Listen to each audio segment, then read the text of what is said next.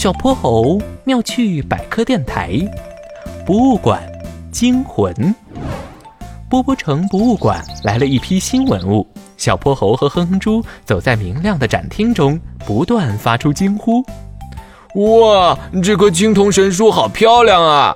哦，那个玛瑙杯也好精致。”嘘，哼猪，我们的动静得小一点儿。你看，墙上贴着禁止奔跑喧哗和打开闪光灯的公告呢。好，我们轻一点儿。两人顺着指示牌进入了丝绸展厅，精美的文物都被保存在玻璃罩内。这些布料看起来怎么都破破烂烂的？哎呀，都是岁月的痕迹。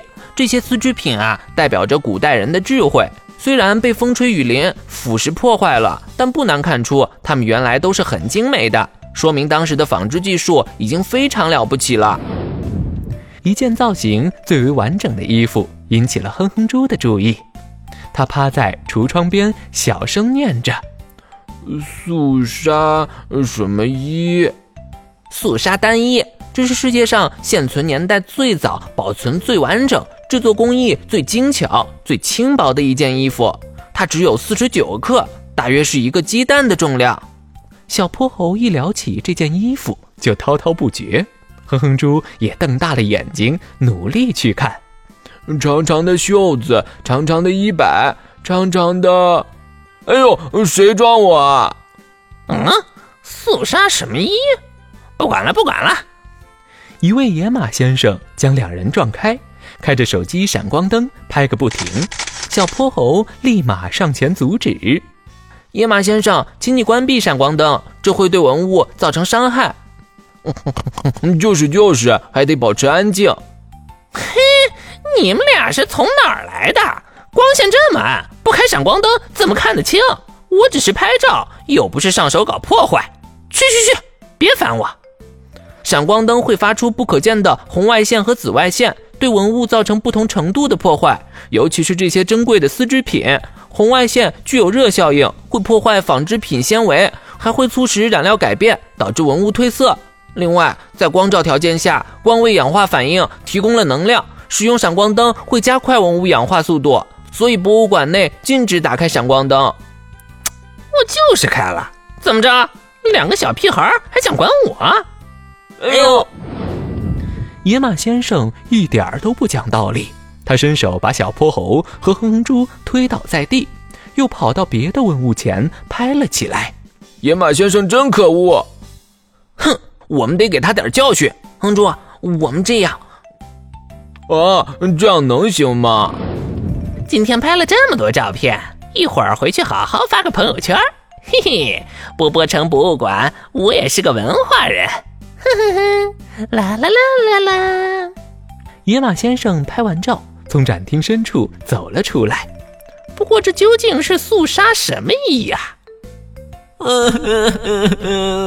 我叫肃杀单衣，是西汉时期的文物。我像烟雾一样又薄又轻。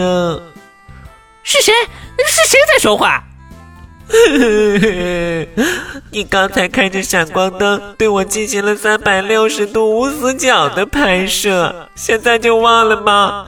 要不是因为你，我也不会越来越脆弱。我马上就要完全坏掉了！什什么？我一定是出现幻幻觉了！这博物馆的冷气怎么这么足啊？隔着玻璃罩，肃杀单一的哭泣声还是明确的传来。野马先生额头上冒出了几滴冷汗，他身后的灯光闪烁两下，感觉有什么东西轻飘飘的抚摸着他的后脑勺。可一回头，什么也没有。啊啊！都怪你，都怪你，都怪你开闪光灯！我要被氧化了，我我也不会放过你。呵呵呵呵，野马先生！啊！闹鬼了！不，不管闹鬼了！啊！野马先生把手机一丢，狂奔出去。和巡逻的水牛保安撞个正着，救命啊！我还没说完呢，他胆子可真小。一道白光闪过，小泼猴和哼哼猪走了出来。原来刚才是他俩利用万能手表的缩小光线变小了，躲在旁边整蛊野马先生呢。哼，这下他肯定长记性了。我再也不在博物馆里看闪光灯了。